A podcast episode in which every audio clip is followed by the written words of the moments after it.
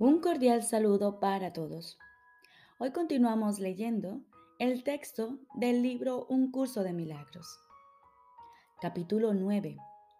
La aceptación de la expiación. Sexta parte. La aceptación de tu hermano. Jesús nos dice, ¿Cómo puedes hacerte cada vez más consciente del Espíritu Santo en ti, sino mediante los efectos que Él produce? No puedes verle con tus ojos ni oírle con tus oídos. ¿Cómo puedes entonces percibirle en absoluto? Si inspiras alegría y otros reaccionan ante ti con alegría, es que debe haber algo en ti capaz de suscitarla porque tú mismo no la estés, aunque tú mismo no la estés experimentando.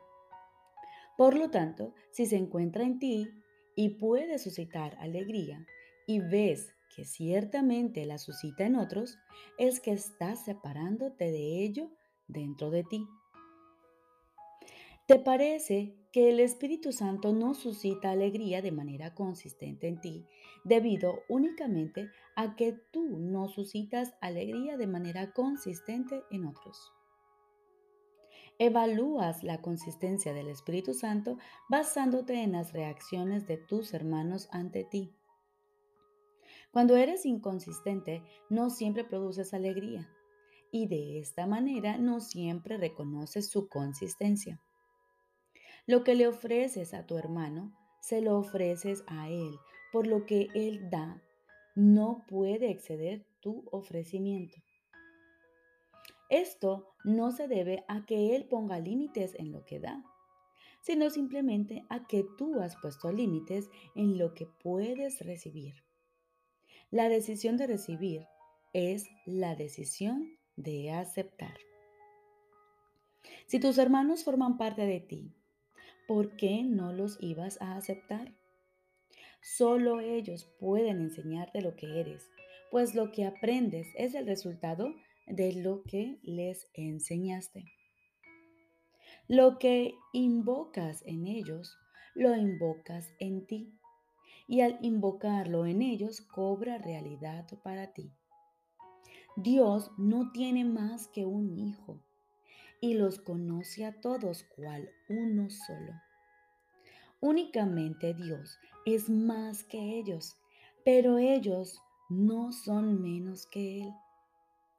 ¿Quieres saber lo que esto significa?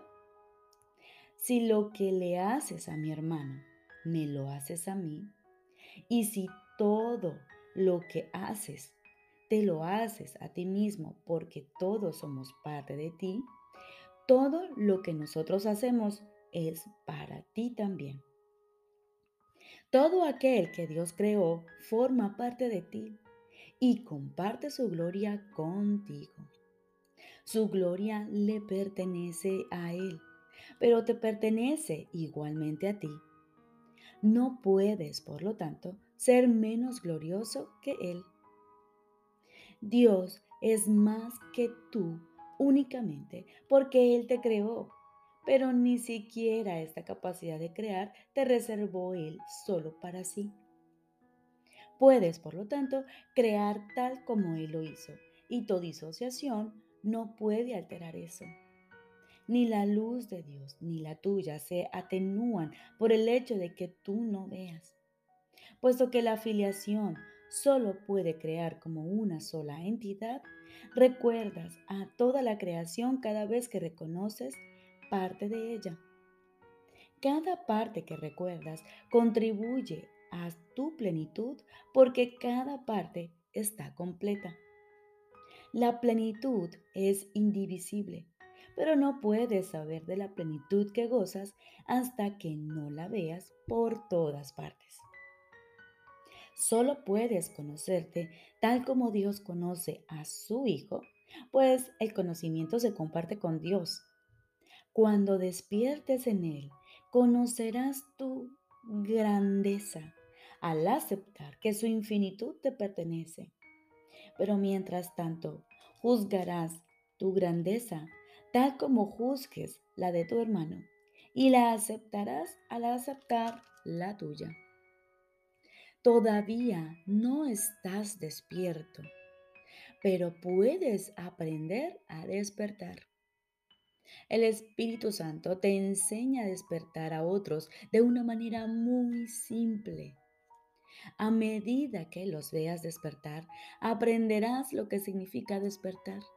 Y puesto que has elegido despertarlos, su gratitud y aprecio por lo que les has dado demostrará el valor de despertar. Ellos se convertirán en los testigos de tu realidad, tal como todos vosotros fuisteis creados testigos de la de Dios. Mas cuando la afiliación se unifique y acepte su unicidad, se la conocerá por sus creaciones, las cuales dan testimonio de su realidad del mismo modo en que el Hijo da testimonio del Padre. Los milagros no tienen cabida en la eternidad porque son reparadores. Sin embargo, mientras aún necesites curación, los milagros son los únicos testigos de tu realidad que puedes reconocer. No puedes obrar un milagro para ti mismo porque los milagros son una forma de dar aceptación y de recibirla. En el tiempo, dar ocurre primero, pero en la eternidad, donde no pueden estar separados, dar y recibir ocurren simultáneamente. Cuando hayas aprendido que dar es lo mismo que recibir, ya no habrá necesidad de tiempo. La eternidad es un solo tiempo y su única dimensión es siempre. Esto no tendrá ningún sentido para ti hasta que no recuerdes los brazos abiertos de Dios y conozcas finalmente su mente receptiva. Al igual que Él, tú existes siempre en su mente y con una mente como la suya. Tus creaciones se encuentran en tu mente receptiva, en perfecta comunicación, nacida de un perfecto entendimiento. Solo con que pudieses aceptar una de ellas, ya no desearías nada de lo que el mundo ofrece. Todo lo demás no significaría nada para ti. El significado de Dios está incompleto sin ti y tú estás incompleto sin sus creaciones. Acepta a tu hermano en este mundo y no aceptes nada más, pues en él encontrarás tus creaciones toda vez que él las creó contigo. No sabrás que eres un co-creador con Dios hasta que no aprendas que tu hermano es un co-creador contigo.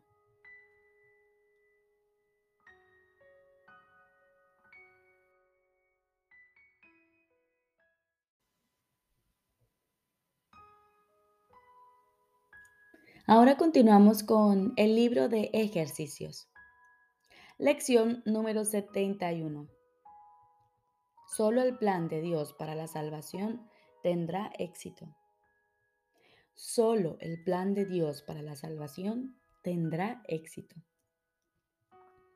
Tal vez aún no te hayas percatado de que el ego ha urdido un plan para la salvación que se opone al de Dios. Ese es el plan en el que crees. Dado que es lo opuesto al de Dios, crees también que aceptar el plan de Dios en lugar del ego es condenarte. Esto, desde luego, parece absurdo. Sin embargo, una vez que hayamos examinado en qué consiste el plan del ego, quizá te des cuenta de que por muy absurdo que parezca, es ciertamente lo que crees. El plan del ego para la salvación se basa en abrigar resentimientos. Mantiene que si tal persona actuara o hablara de otra manera, o si tal o cual acontecimiento o circunstancia externa cambiase, tú te salvarías. De este modo, la fuente de la salvación se percibe constantemente como algo externo a ti. Cada resentimiento que abrigas es una declaración y una aseveración en la que crees, que reza así. Si esto fuese diferente, yo me salvaría. El cambio de mentalidad necesario para la salvación, por lo tanto, se lo exiges a todo el mundo y a todas las cosas excepto a ti mismo.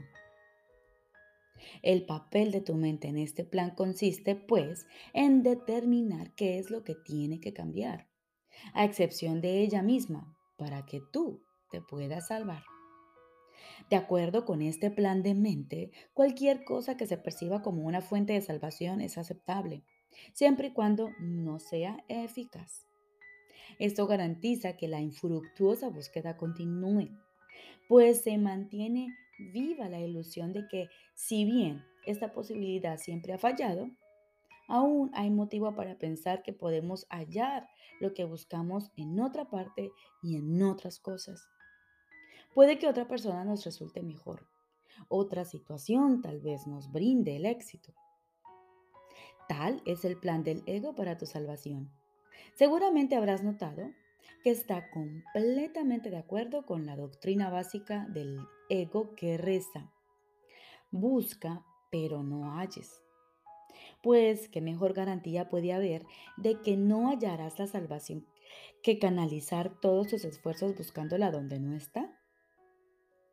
El plan de Dios para la salvación es eficaz sencillamente porque bajo su dirección buscas la salvación allí donde ésta se encuentra.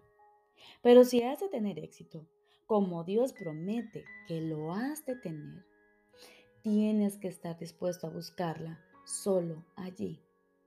De lo contrario, tu propósito estará dividido e intentarás seguir dos planes de salvación que son diametralmente opuestos en todo. El resultado no podrá ser otro que confusión, infelicidad, así como una profunda sensación de fracaso y desesperación. ¿Cómo puedes liberarte de todo esto? Muy fácilmente. La idea de hoy es la respuesta. Solo el plan de Dios para la salvación tendrá éxito. En esto no puede haber realmente ningún conflicto porque no existe ninguna alternativa al plan de Dios que te pueda salvar.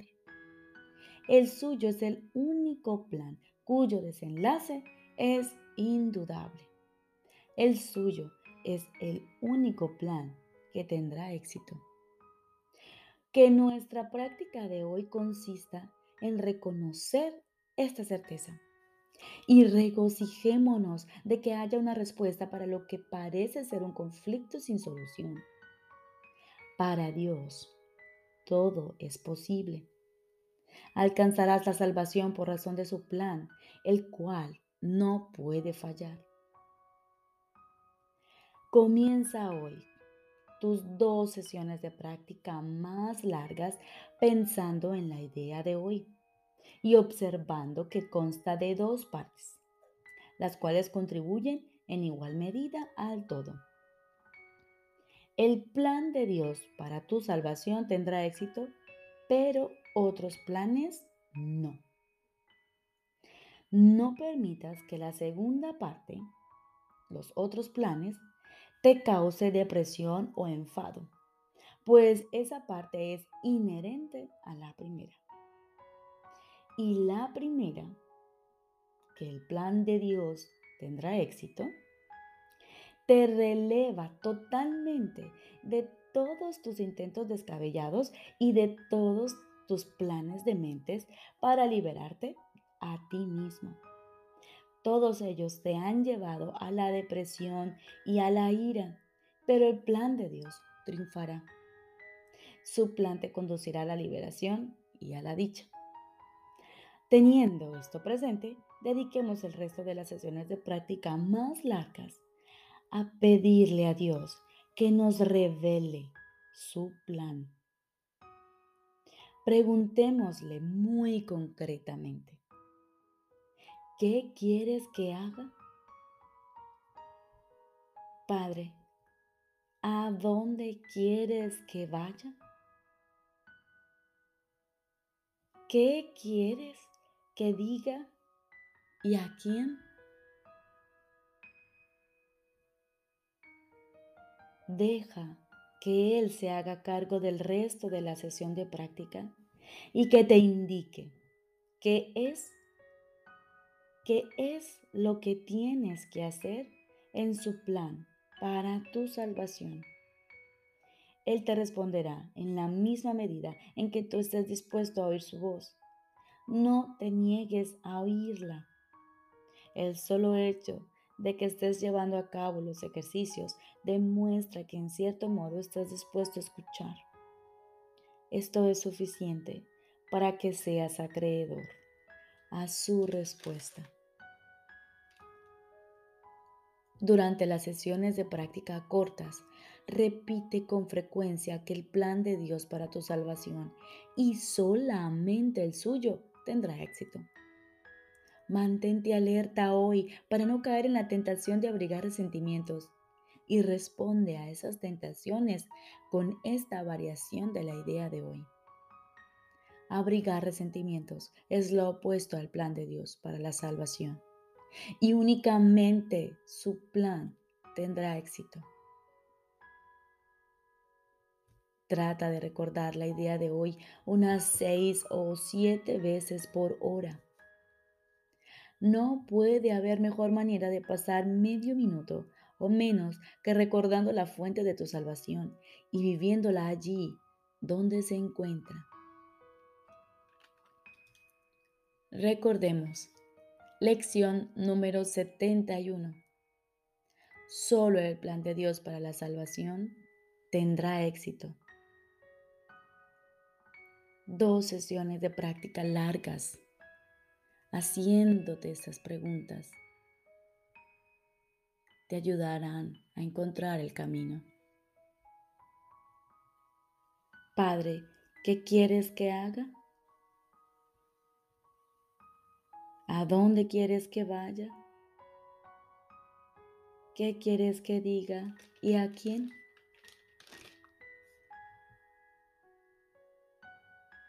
Solo escucha su voz. Te deseo un feliz y maravilloso día.